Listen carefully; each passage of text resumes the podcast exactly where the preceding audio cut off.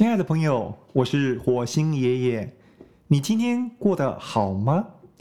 今天我要为你说的故事来自于《给下一个科学小飞侠的三十七个备忘录》这本书第五篇《不回头的向日葵》。铁雄，我说一个故事给你听，关于一个人和他不回头的向日葵。火星人史洛根在他的窗台前养了一株向日葵，每天浇花，直到花开。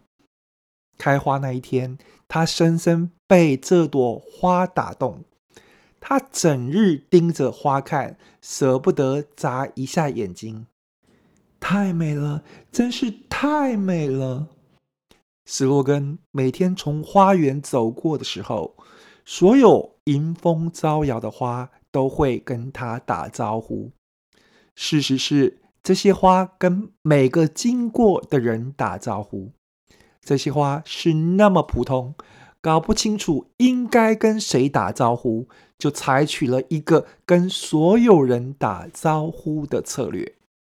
但眼前这朵向日葵不同，这朵向日葵是为他而来的。它那么美，而且开在他的窗台前。如果不是来问候他的灵魂，还有什么好理由让他诞生在史洛根的窗前呢？史洛根给他取了一个很美的名字，叫卡米尔。他将卡米尔面向自己，一直看着，直到睡着。可是第二天，卡米尔。竟然不明就里，把脸别向窗外。史洛根很讶异，又把他的脸转向屋内。可是，一到了隔天，他还是别过头去。怎么会这样？史洛根又试了一天，结果还是一样。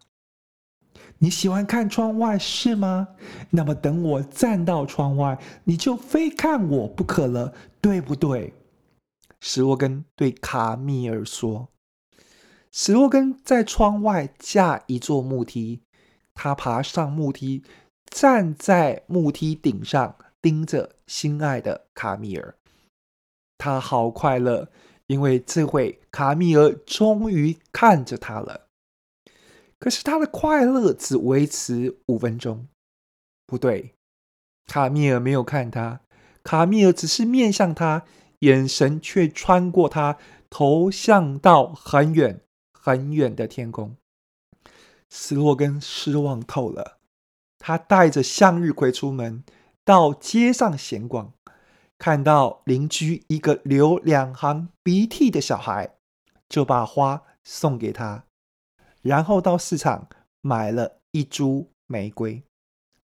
回家之后，他任意调动玫瑰的朝向，他让玫瑰朝东，他就朝东；要它朝西，他就朝西。好听话，一点都不会反抗。隔天早上也不会转向。史洛根因此释怀了一些。可是两天不到。他就觉得一切很无趣。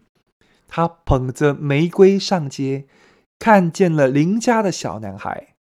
他掏出手帕，擦掉小男孩脸上的两道鼻涕，把玫瑰送给了他。铁熊，我们无法让一株向日葵背着阳光，爱是让一朵向日葵。成为他自己，南宫博士。